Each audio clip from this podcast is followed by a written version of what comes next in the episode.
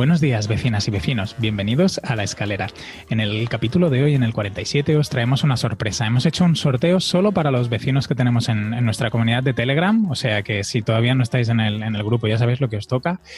Y el regalo ha sido un regalazo, porque es una auditoría de copy que aquí Antonio y yo, como no tenemos ni idea de esto, no, hemos traído a una experta que es Judith Navarrete. Y, nada, y antes de empezar, me presento, soy Enrique Ortiñas, consultor para ONGs, y al otro lado del hilo tenemos a Antonio Sánchez, que es programador web de grandes proyectos.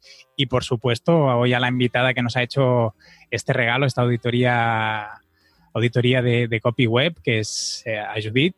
¿Y cómo estáis, chicos? Bien, aquí pasando el sábado encerradito en casa. El sábado, como, como todos los días de la semana. Sí, sí. Ya hemos cogido la costumbre de estar metidos en casa y ya no nos saca nadie. Exacto. ¿Qué vais a hacer de fiestas de Pascua? ¿Dónde vais? Pues me he enterado de que era Semana Santa porque lo has dicho tú, si no, para mí era... a mí porque me preguntaron el otro día si iba a hacer fiesta. Yo, yo, nada más que tengo lunes y martes. Los lunes cuando me cuesta más arrancar y los martes cuando voy sobre ruedas. Y entonces tengo lunes, martes, lunes, martes, lunes, martes. ¿Y tú qué tal, Judith? ¿Cómo, cómo va el confinamiento? Bien, la verdad que tampoco es muy diferente a, a, lo que hacía antes. La diferencia más grande es que Ángel no va al cole y está todo el día demandando de mi atención. Así que bueno, pues me cuesta un poco hacer trabajo y demás, pero bueno, lo llevamos lo mejor posible y con pensamiento positivo. Sí, es lo, único que podemos hacer también. Paciencia, que, que se dice. Luego yo pienso, sobre todo, claro, yo lo pienso, tenemos aquí un perrito que ahora está todo el día con gente y él, está encantado, ¿no? Y pienso, hostia, cuando vuelva toda la normalidad va a ser espectacular. Con los niños también, el, el retomar la rutina también será, será heavy, porque de estar todo el día con, vosotros a, volver a hacer así horarios pues, de trabajo, ¿no? Que no, no estás tanto rato con, él. Sí, bueno, eh, él es pequeño ahora y tampoco yo creo que nos está dando mucha cuenta de, que está en casa y que no va al cole, porque a veces le digo, Ángel, ¿quieres ir al cole? Y dice, no, no, no, con mamá. Pero nosotros sí, sí que lo notamos, porque ese rato de la mañana, pues yo aprovecho y trabajo un montón, hago tareas de casa y ahora pues se nota que, con él es mucho más difícil. Al final estoy haciendo de mamá, de profe, un poco de todo. La vida confinada, tú. Mm. Y en tu semana de confitura, ¿qué has hecho, Enrique?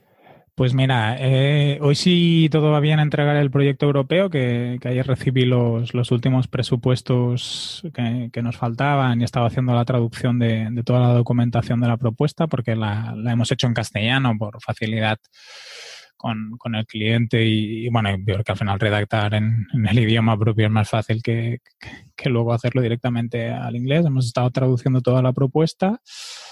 Eh, sigo haciendo acciones de captación a diferentes clientes y así, y, de hecho le he hecho una propuesta a uno que tiene un congreso anual, eh, un congreso presencial, para ver si lo, si lo quieren digitalizar. Y me han comentado que por ahora lo que han hecho es cambiar las fechas, pasarlo a septiembre, pero que están valorando la, opción de, hacerlo digital y, bueno, ya les, les he tirado la caña que si necesitan ayuda y así, pues que les, que les acompañe en el, en el proceso.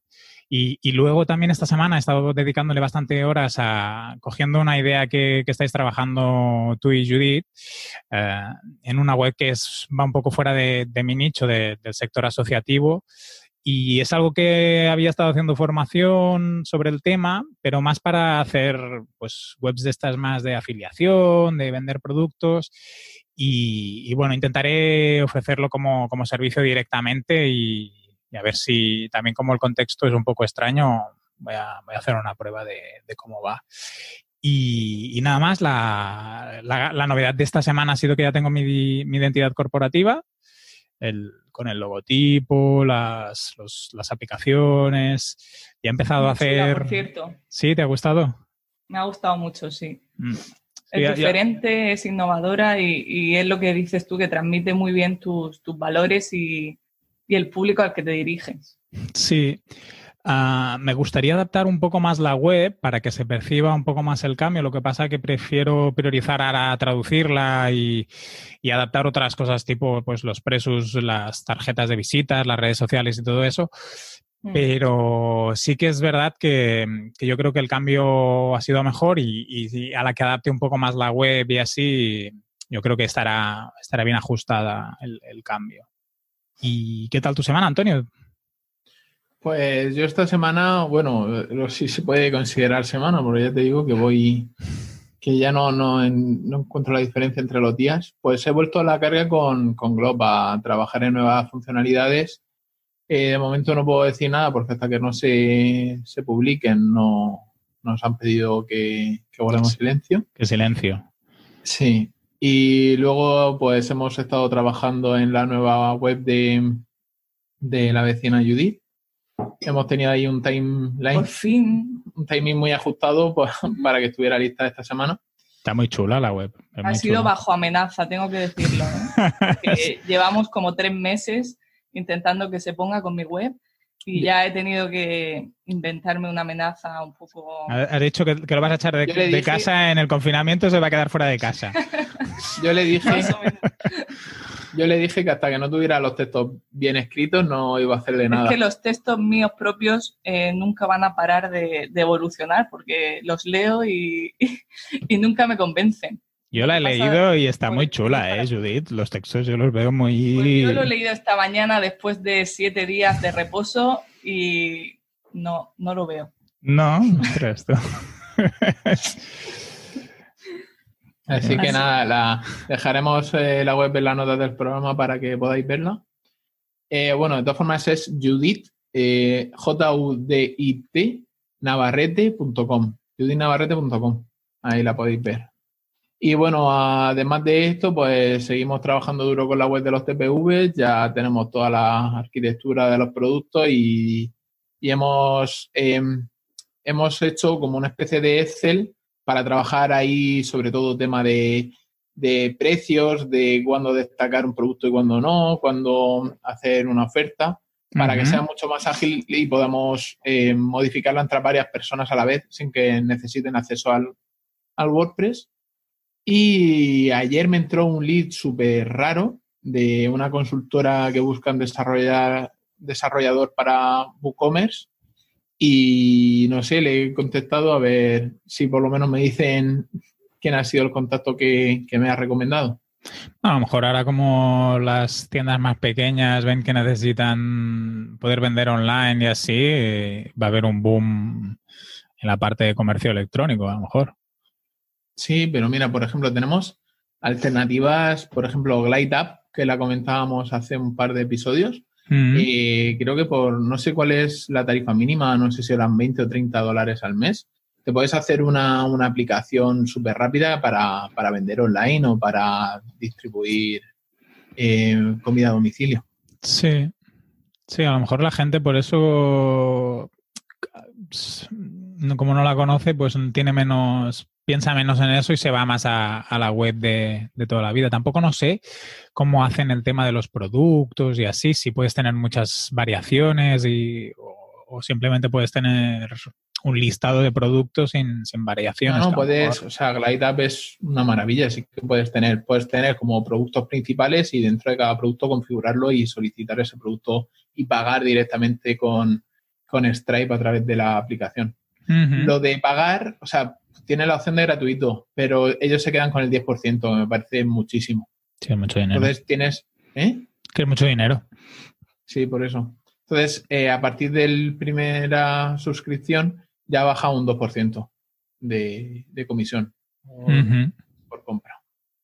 Sí, yo estuve viendo para restaurantes. La opción de restaurantes y comida de domicilio yo creo que, mm. que, está, muy, que está muy bien también se me ocurrió porque nosotros ahora mismo en la guardería lo que han hecho ha sido en su, en su página web, han creado un acceso para poder acceder a las clases que están preparando.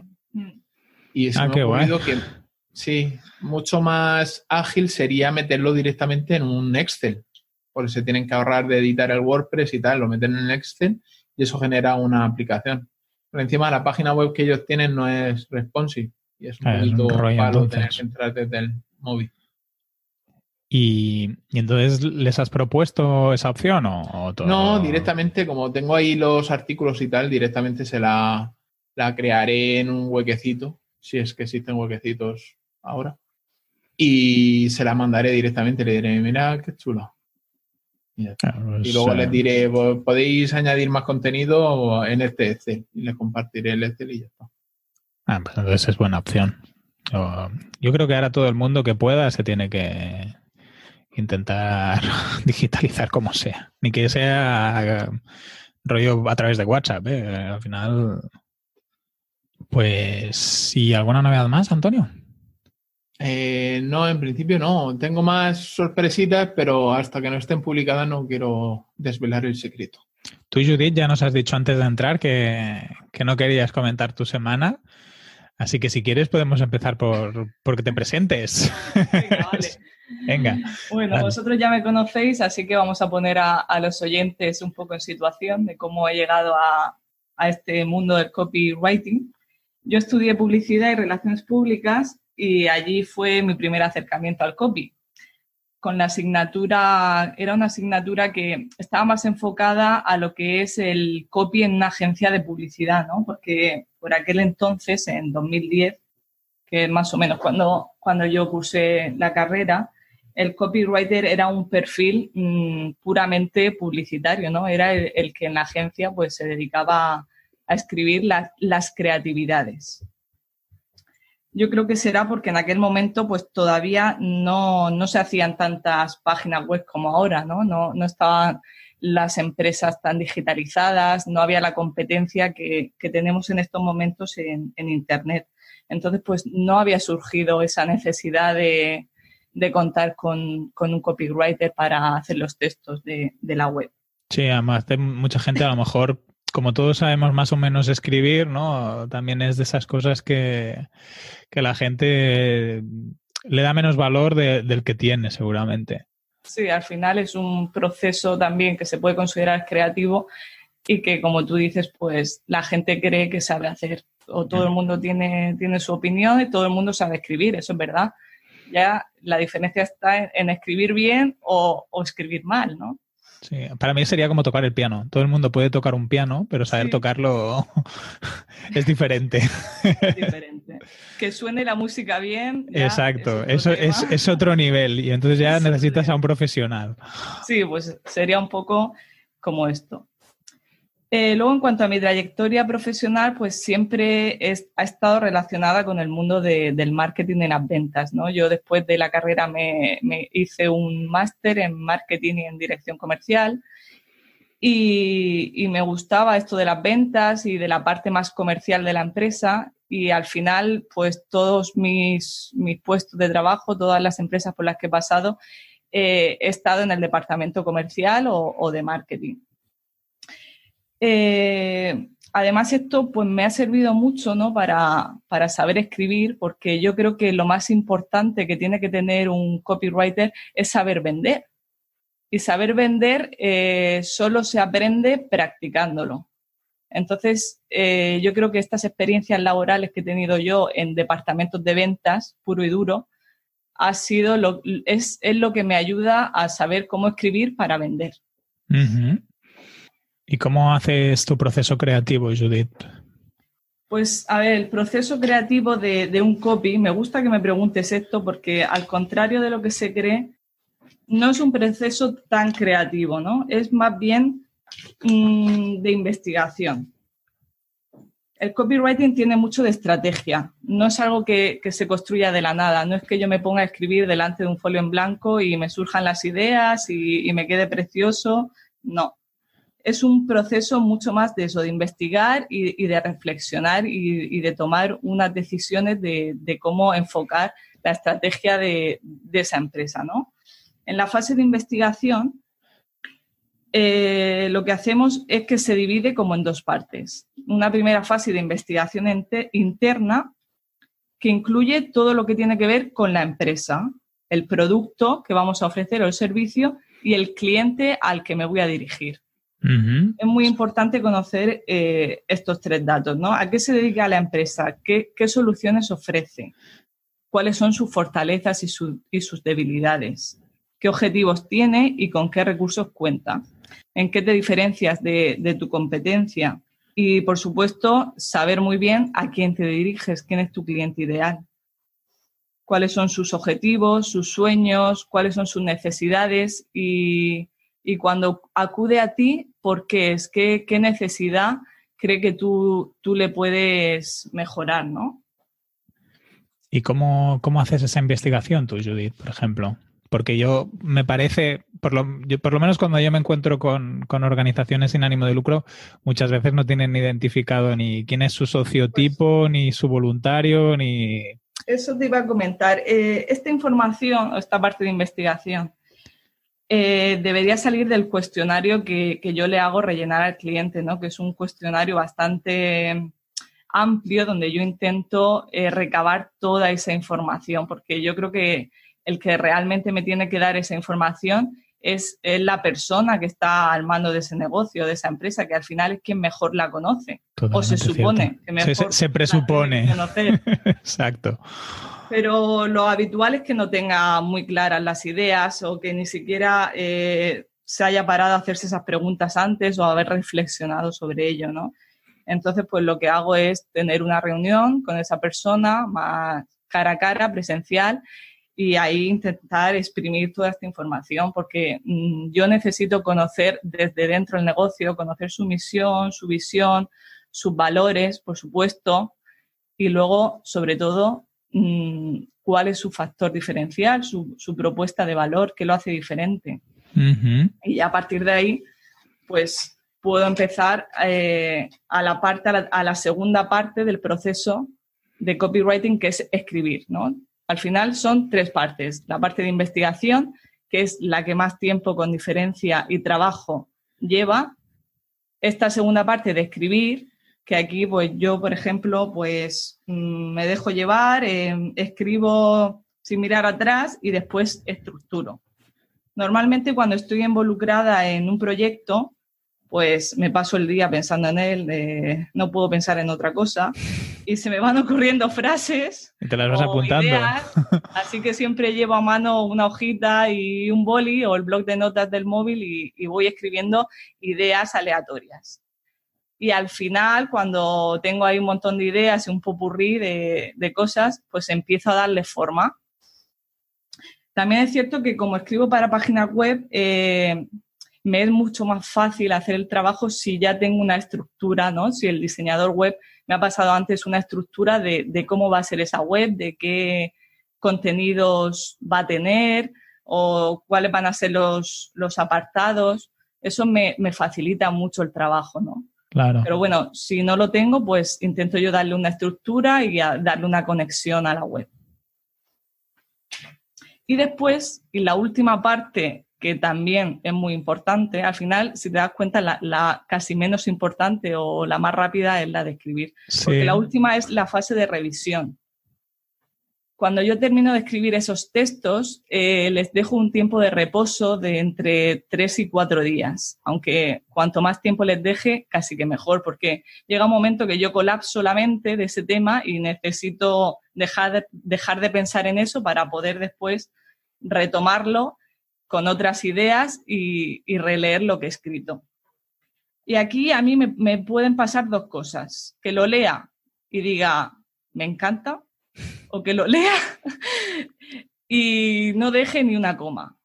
¿Y, normal, ¿Y, normalmente qué pasa? ¿Cuál es lo que, lo más habitual que es, Judith? Pues es que depende, depende mucho del tema, depende de, cómo esté yo ese día, ¿no? Porque al final, pues también a los copywriters, pues nos afecta mucho las emociones que tengamos en ese momento, el tema que estemos abordando, ¿no? No es lo mismo escribir una web, pues no sé, de, un tema de, de camisetas que una web de unas funerarias que por cierto ha sido la última que, he escrito. No, sé quién te habrá dado ese encargo. Así que bueno, en este punto es muy importante, por si alguien ha escrito o escribe los textos de, su web, revisar todo con, lupa, la ortografía, la gramática, reemplazar términos muy técnicos por palabras más sencillas, más cercanas para el lector, eh, revisar repeticiones, los textos tienen que ser concisos y claros, no podemos estar reiterándonos porque el lector se aburre. Eliminar frases pasivas, todo mm, tiene que estar escrito de, una forma activa para que el lector lo vea claro y le sea más sencillo comprender el mensaje. Y bueno, un poco eso, eh, revisar y, y tener claro que esa es la idea que quieres proyectar. Así que eso, ya ves que que al final el trabajo, la parte más, más grande, el 80% está en la investigación. Que casi es más analítico que creativo el, el proceso. Sí, ahí está.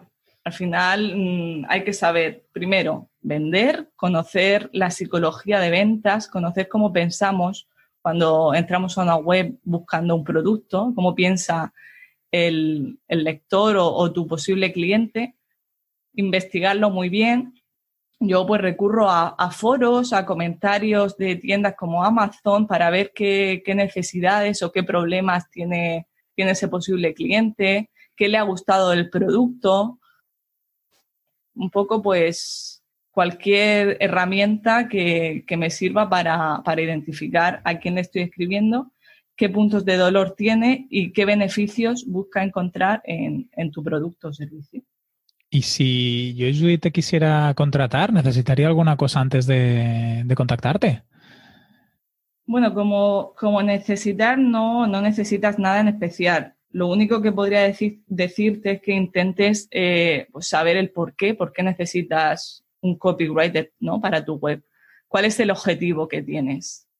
Y luego a partir de ahí, pues estaría muy bien que ya tengas ese trabajo hecho de, de investigación de cuál es tu cliente ideal, qué beneficios tiene tu producto para él, cuáles son los puntos de, tu cliente, las objeciones que le pueden surgir ante tu producto o servicio. Normalmente cuando, cuando alguien me, conecta, me, me, me contrata, es pues o bien porque tiene ya una web con, con, sus textos que los ha escrito él mismo pero se ha dado cuenta que realmente pues no funcionan por, porque no convencen, porque no conectan, porque no tienen una voz de marca definida, o bien porque vas a crear una web y has decidido que necesitas unos textos profesionales. Y, entonces pues ahí estoy yo para eso. Que sería lo mejor, empezar así, teniendo un poco claro que necesitas unos buenos textos porque en Internet hay tantas páginas que, al final te pierdes. Al final eh, el copy pues te ayuda sobre todo a eso, a, diferenciarte de la competencia, a que tengas una voz de marca única y, te elijan a ti por encima de, los demás. ¿Y, tienes alguna recomendación para, para, alguien que no pueda permitirse ahora contratar un copy, algún consejo? Eh, creo que nos habías preparado una especie de checklist. Sí, sí, vamos a hacer un repasito de para que, bueno, el que no pueda contratarse un copy o ya tenga sus propios textos, pues pueda hacer un repasito y mejorarlos con algunos truquitos o consejos que, tengo yo aquí de, lo que pueden, son las buenas prácticas de copywriting para, una web. Yo voy a coger lápiz y papel para irme apuntando también. Apuntar todos. Venga, Antonio, apuntar, ¿eh? que te veo ahí muy relajado. Antonio se despreocupa de este tema. ya tiene ahí eh, en casa la trabajadora. sí, es que luego, cuando acabemos de esta parte así más de, introducción y así, Antonio, vamos a dar al, vamos a decir quién es el ganador de la auditoría, ¿no? Que todavía no lo hemos dicho. Sí, sí, claro. Luego decimos quién ha, sido el ganador y, ya directamente pues, pasamos a la auditoría, ¿no? Vale, venga. Pues danos ese, ese checklist, Judith. Bueno, vamos a ver. El primer punto es fundamental. Es un punto que no podemos pasar nunca por alto, que, habréis escuchado ya mm, cien mil veces en, cualquier sitio, pero que tengo que seguir reiterando, y es conocer o, saber a quién te diriges cuando escribes, quién es tu, tu buyer persona, quién es tu cliente objetivo, tu público objetivo. Aquellos que, llegarán a tu web para que les soluciones un, problema, ¿no? Tienes que saber muy bien por qué acuden a ti y qué puedes hacer tú por ellos. Hay un, estudio de SkateUp que dice que el marketing de contenidos basado en un buyer persona genera un 124% más de leads cualificados. Wow. Así que imagínate lo, lo, importante que es esto, ¿vale? Mm, conocer profundamente a quién te diriges, porque si no, pues no lograrás conectar con, con ese cliente, no lograrás hablar su idioma ni ganarte su confianza. No se vas a, sentir atraído por, por tu marca. Y al final lo importante es eso, ganarte su confianza para que te compre. El escribir para todo el mundo es un error que, no podemos permitirnos. Tenemos que saber muy bien tener una foto delante de, de, quién es nuestro cliente y a quién le estamos hablando. Claro. ¿Por qué? Porque si no, pues nuestros textos van a ser aburridos, no van a tener emoción, no van a ser de valor para, para, tu, para tu audiencia, no les va a interesar lo que dices no les va a atraer, no les va a retener en tu web, van a entrar y seguramente se vayan a ir y no, van a, no vayan a volver más. Y por supuesto no vas a conseguir las conversiones que esperas. Así que, que como decía David O'Hilby, haz tu tarea y estudia detalladamente a tu consumidor. Y esa, ese es el primer consejo. Siguiente punto, tener claras las palabras claves con las que quieres posicionar. Para eso, pues hay muchas herramientas, como por ejemplo el planificador de, Google, de palabras clave de Google, que te pueden ayudar a saber cómo te buscan tus, clientes potenciales, cómo buscan tu, producto o servicio. También hay que decir que Judith utiliza eh, herramienta de... Siempre, siempre. Cuando estás haciendo textos y así, ¿buscas esas palabras a través de Kiwosan? Sí, para saber el... Esa parte me la suele hacer Antonio. Normalmente yo a Judith le suelo pasar un, un, listado de, las búsquedas relacionadas con el tema que va a hacer y volúmenes de, búsqueda. Para ah, muy que bien. se entre más en los temas que la gente suele preguntar a Google. Interesante. Pues eso, y también podemos acudir a, la web de, nuestra competencia y ver cómo, con qué palabras están posicionando ellos para ayudarnos en este sentido. Muy bien, ya tenemos claras las palabras clave por las que tenemos que posicionar, así que continuamos. Continuamos eh, investigando o estudiando cuál es nuestra propuesta de valor. Nuestra propuesta de valor es lo que nos hace diferentes de la competencia. Es ese, algo que, te hace ser tú y, esa cosa que puedes ofrecer que los demás de tu sector no ofrecen. Si no lo tienes, porque no tiene por qué tenerlo todo el mundo, no tienes por qué tener algo que, te diferencie así como tal, pues por lo menos eh, mejora lo que ya hay ofrece lo mismo, pero mejorado, con algo que lo mejore. Esta propuesta de valor es muy importante que, en la web aparezca en el header, en la, en la cabecera. Es muy importante que cuando yo llegue a tu web sepa cuál es tu propuesta de valor, sepa en los primeros cinco segundos qué me ofreces. Yo cuando entro a, tu web, la pregunta que me hago o que se hace cualquier lector es ¿qué hay aquí para mí? Y eso me lo tienes que responder mm, en cinco segundos, porque si no, no voy a pasar de ahí. Voy a cerrar y me voy a ir a otro sitio. Así que eh, este punto también es fundamental tenerlo claro.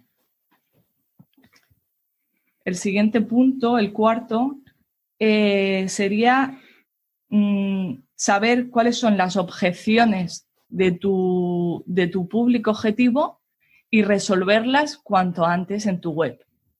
¿Vale? Cuando, hablas de objeciones, ¿a qué te refieres, Judith? Sí, pues eh, las objeciones son mm, las dudas o los miedos que pueda tener yo cuando contrato tu, servicio. ¿no? Mm. Imagínate que me quiero apuntar al gimnasio y me pongo a buscar web de, gimnasios. Pero digo, ay, ¿habrá muchos hombres pues a lo mejor si tú me dices gimnasio solo de mujeres, me estás aclarando esa objeción, me estás respondiendo a esa objeción. O yo digo, ay, es que no tengo ni idea de cómo funcionan las, las máquinas del gimnasio. Puede ser otra cuestión. Pues, ¿qué me tienes que decir tú? Mm, vas a tener una persona a tu lado para explicarte todos los ejercicios. O una objeción de precio, por ejemplo, que suele ser muy habitual. Mm, ¿Será muy caro este gimnasio? ¿Cómo me puede responder a esa objeción? Pues ponerme los tres primeros meses mm, una rebaja de lo que sea, no sé, no se me ocurre ahora. Las objeciones son, eso, preguntas o miedos que pueda tener yo al, comprar tu, producto o servicio. serían como barreras a, decidirme a comprarte. Exacto, son dudas o peros que pone mm, la persona antes de decidir si, si comprar o no. Entonces, cuanto antes la resolvamos, pues antes podremos llegar a, ese objetivo de, que nos compre. ¿Vale? Es cierto que, cuando tú estás en una tienda física, pues esas dudas te las responde rápidamente el dependiente, ¿no? Tú te acercas y le dices, oye, perdona, eh, ¿qué precio tiene esto? O eh, tiene garantía, te lo responde en un segundo, pero en Internet es más difícil llegar a, esa respuesta, tenemos que mandar un email o tenemos que navegar por la web para encontrar las preguntas frecuentes. Entonces, el, copywriting también lo que, lo que intenta hacer un poco es, eso, camuflar esa información con textos atractivos, pero que estén respondiendo siempre las, las preguntas que se hace el consumidor. Claro. Eh, importante también en nuestra web, en los textos de nuestra web, hablar en positivo, ¿vale? El no, el pero, el, palabras que tiendan a, que nosotros las comprendamos como negativas no nos van a ayudar. Hay que ser, siempre hablar en positivo. Pues imagínate que yo te digo, aprovecha ya este curso online. O por contrario, te digo, no te pierdas este curso online. Ese no de no te pierdas, aunque tú creas que es insignificante, para el subconsciente, el subconsciente no lo es. No lo recibe de la misma manera que si yo te digo aprovecha ya este curso online. Entonces hay que evitar palabras como no, nunca, nada. Tenemos que evitarlas si, si puede ser.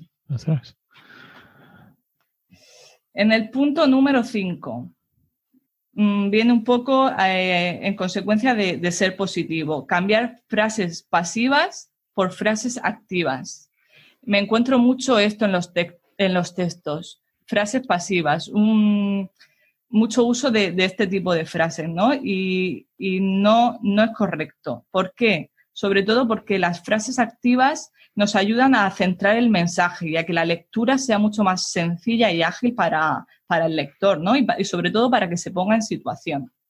Un ejemplo para que lo veáis. Si yo te digo, el curso será enviado una vez te suscribas a la newsletter. ¿Vale? Pero si lo digo en forma activa, te enviaré el curso una vez te suscribas a la newsletter. Es más directo, más fuerte y más vivo, ¿no? El mensaje queda más claro que si te digo será enviado. Ostras, pues sí, totalmente. Esto, esto voy a tener que repasar en mi web, que no sé si en algún lado lo tengo puesto mal. Luego hacemos un repasito. Bueno, luego ah, hay una cosa que, también, por desgracia, se abusa mucho de ella en los textos de, las páginas web y es eh, las frases vacías, las frases tópico, como por ejemplo, somos un equipo compuesto por profesionales del sector, no dejes perder esta fantástica oportunidad, tenemos 10 años de experiencia en el sector, contamos con la mejor atención al cliente estas frases eh, no nos dicen nada porque mm, se hace mucho uso de ellas o hasta ahora se ha hecho mucho uso de ellas y, ya pues ni las leemos, no les hacemos ni caso. Así que tenemos que intentar evitar este tipo de frases. Sí, aparte no dicen nada, ¿no? Porque somos, somos mega profesionales y expertos, solo faltaría que no fuéramos profesionales, ¿no? Exacto. Son obviedades y frases vacías que no conectan para nada con el lector. Continuamos con el número 7, que es apoyarte en la prueba social. Eh, al final, mm, no sé vosotros, pero yo cuando entro en Amazon a comprar algo, lo primero que hago es ver los, comentarios de la gente, ¿no? Las estrellas, la puntuación, y un poco qué está comentando la gente de, ese producto. Sí, yo por ejemplo cuando busco restaurante voy a Google My Business y depende de cómo TripAdvisor también. También. Entonces la prueba social es fundamental porque multiplica nuestra credibilidad ante un potencial cliente, ¿no? Y nos ayuda también a ser más persuasivos, sobre todo también a ganarnos su confianza. ¿Cómo podemos apoyarnos en la prueba social? Pues en nuestra web de muchas formas por ejemplo, con testimonios de clientes satisfechos, ¿no? Eh, hablar sobre productos que han sido bestseller o top ventas en tu web, citar información sobre tu liderazgo en el mercado, porque tu producto ha sido innovador, porque han mejorado algo, pues también coméntalo en tu web. Mm, mostrar personas importantes o influencers, como decimos ahora, utilizando tu producto o servicio. Esto también es una, prueba social muy potente. Citar menciones en medios de comunicación, pues si tu podcast ha salido publicado en la SER o en la COPE, pues comentarlo. Mm. Eh, los, clientes con los que hemos trabajado a lo mejor también sería una prueba social, ¿no? Claro, sí, por supuesto. Los, comentarios de clientes que, han trabajado contigo es, fundamental que aparezca en tu web indicar las personas que se han suscrito a tu newsletter, pues también puede ser un, tipo de prueba social, indicar cuántos productos han, has vendido. Pues hemos vendido más de 10.000 unidades de, de estos zapatos. Es una prueba social.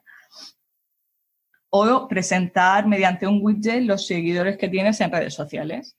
Y bueno, esto sería un poco eh, una forma de, poner esa prueba, de apoyarte en, la prueba social en tu página web. Algunas formas de hacerlo. En el punto número 8, no solo mm, comentar o comunicar las características de, de, tu producto, ¿no? sino destacar los beneficios. ¿Por qué? Porque los beneficios son los que venden, son los que mm, hacen que tu cliente tome la decisión de compra y las características justifican esa compra. Vamos a ver ahora las diferencias, porque esto es algo que, no tenemos muy claro. El cliente tiene una necesidad, ¿no? Eso es la característica. Por ejemplo, yo tengo la necesidad, imagínate, de comprarme una camiseta, pero mi elección está influenciada por un deseo o un beneficio. Me quiero comprar una camiseta porque cuando salga el sábado por la noche quiero que todo el mundo vea lo divina que estoy. Anda, que me ha quedado esto un poco. lo bien que me sienta la camiseta, me quiero sentir súper guapa. ¿Vale? Ese es el beneficio que yo quiero obtener con la camiseta. Pero la, la característica es comprarme una camiseta roja, por ejemplo. Claro. No sé si se entiende, lo vamos a ver ahora con otros ejemplos. Sí, la semana pasada, por ejemplo, en la auditoría que hicimos de, de Invex, una de las cosas que le dijimos a, Luis Dardón era que hablaba mucho de las características del producto, eh, no sé, bases de datos de no sé qué historia, eh, no sé cuántas copias de seguridad, nivel de protección, no sé qué, ¿no? le dijimos pues a lo mejor la persona que está entrando, si encima no tiene conocimientos técnicos, pues le importa un poco si la base de datos está en MySQL o en otra historia. No le importa nada, no le importa. El beneficio es eso, es eh, lo que tú me puedes ofrecer para facilitarme la vida con tu servicio o producto, porque yo al final a lo que vengo a tu web es a eso, a, ver cómo me vas a facilitar la vida y a ver qué tienes para mí. Vamos a imaginar, dime. Sí, sí, porque incluso yo creo que muchas veces nosotros cuando compramos pensamos que le damos más valor a, pues si el móvil tiene no sé qué cámara o así, pero en realidad no es tanto la potencia, sino que las fotos se vean bien. Exacto. Ahí está, ese es el beneficio, que, que las fotos se vean bien. Por ejemplo, imagínate, yo hace poco tuve que ir a comprarme una lavadora, ¿no? Pues mm, ¿Qué características describían la lavadora? Muchas. Entre ellas, por ejemplo, que la capacidad es de 10 kilos. Vale, esa es la característica. Pero eso no es lo que yo tengo que comunicar. Está bien que, lo, que, esté presente en tu web, tiene que estar, tienen que estar las características de ese producto, pero no es en lo que te tienes que centrar. En lo que te tienes que centrar en comunicar es en el beneficio. ¿Cuál es el beneficio de que la lavadora tenga una capacidad de 10 kilos? Pues muy, muy fácil que pueda lavar la ropa de toda la familia sin tener que poner dos lavadoras, por ejemplo. O el centrifugado máximo son 1600 revoluciones. ¿Cuál es el beneficio? Que tu ropa se va a secar en menos tiempo. Claro. Y bueno, y eso es un poco eh, cómo tienes que, comunicar los beneficios en contra de las características, que sí que tienen que estar presentes, pero no tienen que ser lo más importante. El siguiente punto eh, habla de los titulares. Los titulares de tu página web, al final, es lo que lee tu lector, porque el lector, eh, recordemos que, escanea los textos, ¿no? Yo no entro a una web o, leo un artículo y voy leyendo palabra por palabra. Normalmente leo eh, lo que hay resaltado, los titulares, los subtítulos, lo que me llama la atención. es un poco más diagonal la que lectura hoy en día. Leemos mucho, pero como más superficial. Exacto. Entonces, pues tenemos que poner mucha atención a, este punto de que los titulares sean claros y concisos y que intenten llamar la atención y invitar al lector a continuar leyendo el resto del texto que por cierto, ese texto tiene que tener un ritmo. No podemos hacer frases infinitas, párrafos infinitos, aburridísimos. No, tenemos que formar palabras con frases cortas, con frases más largas, párrafos pequeñitos con una sola idea. Eh, usar transiciones, ¿no? Palabras del tipo lo que quiero decir es, que le ayuden al lector a ponerse en situación, a, crear una cercanía con el lector, a que sea un texto em, que, invite a la conversación con el lector, ¿no? ¿Nos puedes poner eh, un, ejemplo, Judith? ¿Por, porque sí, pues, por ejemplo, pues yo te estoy explicando, mm, escribo textos para páginas web que quieren posicionarse como diferentes en tu sector. Y ahora te sigo explicando. La idea es, ah, como la idea es, para que tú ya eh, te pongas en situación que ahora te voy a explicar cuál es la idea de eso. Claro, que yo espere que va a haber algo más. Exacto, ah, conectores. o me refiero a y, poner ese tipo de, de conectores. qué bueno. El siguiente punto, eh, eh, hablando de, cómo escribir, ¿no? de hacer textos con ritmo, utilizar frases activas, hablar siempre positivo, es incluir también verbos de, acción, ¿vale? Descubre, suscríbete, verbos que, el lector vea como que tiene que pasar ya a la acción, no posponer esa toma de decisión. Otra, otro apunte importante, no abusar de adjetivos ni de adverbios, ¿vale? Al final, edulcorar mucho un texto es contraproducente y edulcorar mucho tu comunicación o, tu producto o servicio no te va a, traer beneficios, ¿vale? Por ejemplo, no hay que adornar en exceso, es lo que quiero decir. A veces creemos que por ponerlo más bonito o decir es precioso, espectacular, no es mejor mm, ser un poco más neutros y no tender a, adornar en exceso, ¿vale? La regla aquí en el copywriting hay una regla que dice que lo ideal es escribir, no escribir más de tres adjetivos seguidos, ¿vale? Puede decir que tu web va a ser atractiva, mover, moderna y usuable, pero no me pongas cuatro ni cinco, porque si no, eso ya suena como que estás pasándote de... Sí, que, estás vendiendo mucho la moto. Exacto. Tres sería el número ideal. Seguimos. En el punto número 10, el consejo es escribir de una forma conversacional, ¿vale? La escritura no debe ser una escritura robótica, súper formal, rígida. Tenemos que intentar eh, transmitir sensación de que nos están atendiendo personalmente. ¿Vale? De que entras a la web y ahí detrás una persona, un humano, que entiende tus necesidades, que empatiza contigo y que te va a dar una solución a tu problema.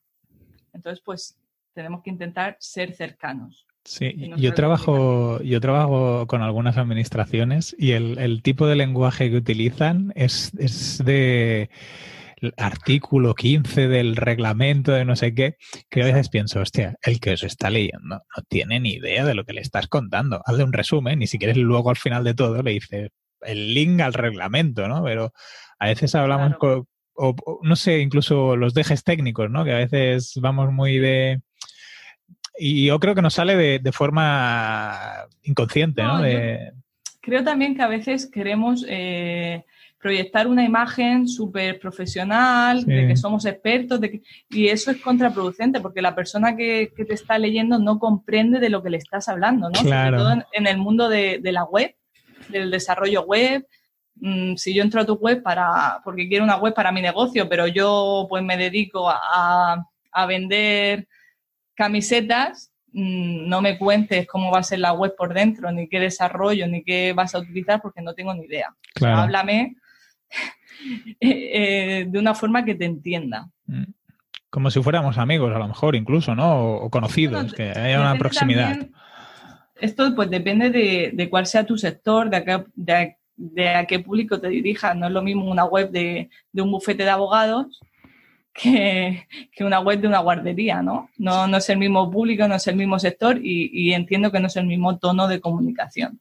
Y aquí estás haciendo referencia al primer punto, al que cuando escribes tienes que pensar en a quién te vas a dirigir.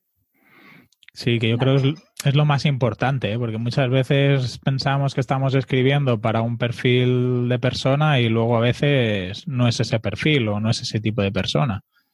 Claro, por eso eh, yo lo que hago es buscar cómo escriben esas personas, cómo escribe, cómo escribe el público al que me dirijo yo entro en foros, entro en, webs donde haya comentarios y veo cómo, qué expresiones utiliza mi, público objetivo. Y esas expresiones las utilizo en mis textos.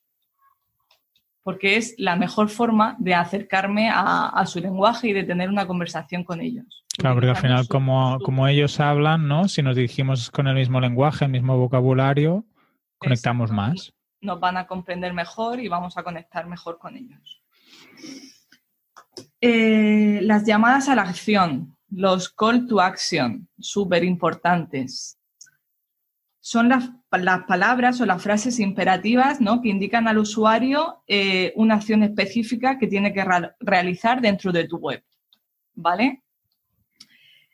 una sugerencia que esa palabra sea clara, que, te invite a, realizar una acción determinada y que sepas exactamente cuando pulsas ese botón hacia dónde vas en la web, ¿vale? No es momento de, ponernos creativos en los, en los botones. Sí que podemos poner nuestra voz de marca ¿no? y personalizar, pero mm, dejarle siempre claro al lector hacia dónde va cuando pulsa ese call to action, qué acción va a realizar en ese momento. También es importante colocarlos de forma visible en la web. Bueno, eso ya es más tema de diseño, pero hago el apunte, que tengan un color llamativo y sobre todo eso, utilizar verbos de acción. Cómpralo ahora, suscríbete ya, llama ahora, apuesta ya, lo que quieras, pero que, despierten la, acción del lector.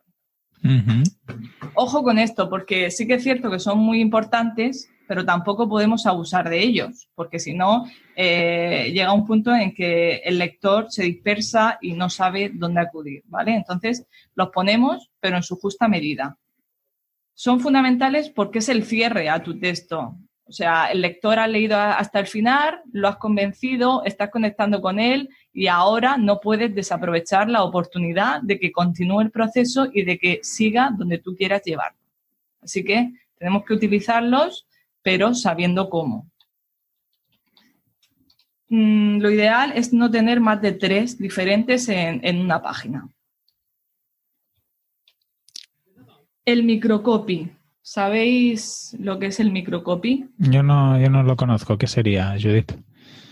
Vale, pues el microcopy ahora está muy de tendencia, copywriters que se dedican exclusivamente al microcopy. El microcopy eh, son los pequeños textos de la web tipo eh, instrucciones que acompañan una acción, eh, los textos, por ejemplo, que, están dentro de los buscadores, el texto de, error, pequeños textos de la web. El feedback después de una acción, pues cualquier mm, eh, palabritas o frases cortas ¿no? de la interfaz del usuario que están directamente relacionadas con una acción que vaya a tomar el lector. Aquí mm, es importante reforzar la voz de marca, ¿no? Y utilizarlos un poco, pues, para divertir al lector o para que esté más cerca de nosotros, ¿no? Para generarle más confianza. Aunque parezca que no tienen mucha importancia, mm, yo creo que marcan la diferencia. El microcopy marca la diferencia entre una web que conecta y una web que no. Así que tenemos que prestarles también mucha atención. Y por último, mm, lo que ya venimos comentando, revisar mm, errores gramaticales, errores ortográficos, revisar, revisar y revisar, porque un error ortográfico, pues la verdad que, que no da una imagen muy profesional. Y bueno, esta sería un poco la checklist, así por encima de, de lo más importante a tener en cuenta para tener unos textos profesionales que enganchen, que conecten con tu lector y que te ayuden a, conseguir resultados ¿no? y, a, y a convertir tus objetivos. Yo creo a que todo esto eh, se nos ha olvidado definir qué es el copywriting. Ah, pues venga, dale ya que estás. Yo creo que el, que el checklist ha sido espectacular. ¿eh? eh Espero que, que, os sirva, que, que hayáis tomado nota y lo pongáis en práctica. Sí, yo creo que ya todos los oyentes ya están ahí entrando en sus webs y revisando punto por punto qué es lo que están haciendo bien y qué es lo que están haciendo mal. Pues explícanos qué es el pues copy, que, nos lo hemos saltado. Mira, el copy, eh, vamos a el copywriting. El copy es el texto, ¿vale? El copywriting es la especialidad y el copywriter, la persona que, que realiza los textos. La definición de la, de la Wikipedia es esta Redacción publicitaria es el acto u ocupación de escribir texto con el propósito de publicidad u otras formas de comercialización. Y la copia es el contenido escrito que tiene como objetivo persuadir a una persona o grupo para que tome una acción particular. Yo creo que está un poco obsoleto eh, la definición de la Wikipedia, porque redacción publicitaria, como ya te he comentado, era hace 10 mm, años, ¿no? Que el copy era un perfil puramente publicitario, pero ahora es mucho más que eso. En lo que sí estoy de acuerdo en esta, en esta definición es en el que el copy busca persuadir o hacer que una persona eh, tome una acción en particular. ¿Cuáles crees que son las acciones que queremos provocar en una persona que entra a una página web? ¿Sabrías decirme alguna? Mm, pues yo, por ejemplo, pedir presupuesto, por ejemplo. Pedir presupuesto, muy bien. Rellenar un formulario, suscribirse a tu newsletter, También. descargar un documento, seguirte en redes sociales, comentar una publicación, ir a otra página de tu web y, por supuesto, añadir al carrito y, pagar. ¿no? Entonces, ese es el fin del copy, ese es el fin de un texto persuasivo.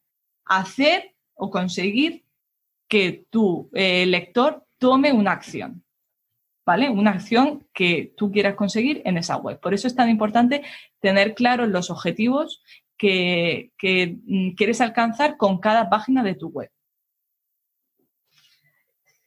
Ah, eh, para mí hay otras definiciones que son mejores y, que yo creo que, visualiza mucho mejor o explica mucho mejor qué es el copywriting. ¿vale? Por ejemplo, una es que el copywriting son los textos que consiguen que alguien deje de pensar puedo vivir sin él y empieza a pensar por qué estoy viviendo sin él.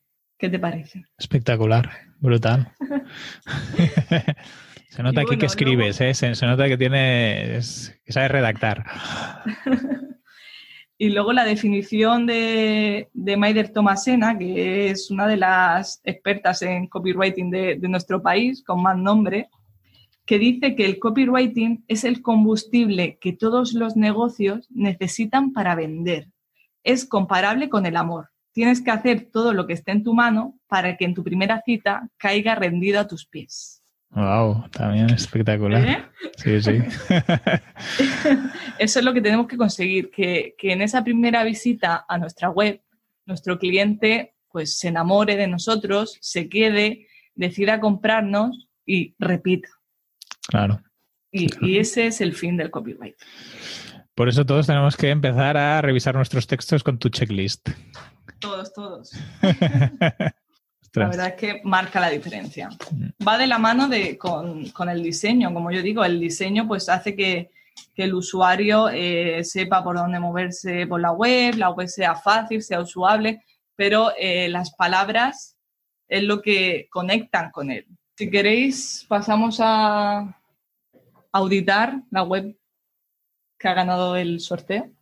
Eh, yo te iba a preguntar una cosa. Llevamos ya una horita de, grabación. ¿Qué preferís? Que, porque se nos va a extender. Si queréis, podemos decir el ganador y la semana que viene, pues hacemos la, auditoría. A ver, si tenéis tiempo y, a Judith le parece bien hacer dos programas con nosotros, perfecto. Yo creo que esto se va a quedar ya muy, muy pesado soy ya muy pesada. ¿Qué va? ¿Qué va? ¿Qué va? Y el ganador, y el ganador a lo mejor dice, no, no, me, me retracto, voy a. Pobre Judith, que ya se ha hecho la revisión de la web. Bueno, pero no me importa, puedo seguir sacándole defectos, ¿eh? Si me dais una semana más, vamos. Vale, pues lo podemos hacer así. Anunciamos el ganador a la gente que no está en la comunidad, que vea que se tiene que, inscribir a nuestro Telegram, porque hay sorteos que no que quedan solo para los, vecinos. Y, Antonio, di que quién es el que ha ganado. Pero explicamos el método que hemos tenido ante notario y tal, o, o simplemente decimos quién es el ganador. Ah, bueno, está bien. Venga, ¿cuál es el método ante notario? El método que hemos utilizado ha sido descartar a aquellas personas a las que se nos podría acusar de tongo. Por ejemplo, yo, que yo quería participar y, eh, yo he sido descartado. La verdad es que había ganado Enrique, pero iba a sonar un poco a... sí. Entonces hemos decidido dar más oportunidades a los vecinos que a Enrique. Lo que pasa es que Enrique propuso el, el sorteo para ver si se lo llevaba a él. Exacto, fue la, primera estrategia. Pero luego también es para motivar a la gente que nos escucha que se apunten al canal de Telegram. Eh, porque está muy bien escucharnos, pero que en el, eh, dentro de la comunidad compartimos, damos más información y hacemos sorteos solo para los que están en la comunidad. Y lo, y lo que pasó fue que el cabrito tuvo suerte y salió elegido y entonces dijimos, hostia, esto va a cantar demasiado a, a Tongo. Y entonces le volvimos a dar al, al auto, al, ¿cómo era? El, generador de random. Ay, ya no me acuerdo cómo se llamaba la web, pero básicamente volvió a salir y, el ganador es Ángel de, de Web Pamplona. Que nunca mejor. Eh, Judith está súper contenta de que hayamos elegido esa página porque puede llenar una hora fácilmente. hay trabajo, Ángel, hay trabajo. Te voy a dar, pero te voy a dar bien. Entonces. Es que no, no, no le has puesto ni un poquito de cariño a esa web, hombre. Es que tiene mucho, tiene mucho trabajo, ¿eh, Judy? Yo creo que. le sobran, le sobran las ventas. Si, si vendiera más, ya está para. Tendría que empezar a subcontratar. Exacto. Ay, pues nada, entonces nos pues vemos la semana que viene.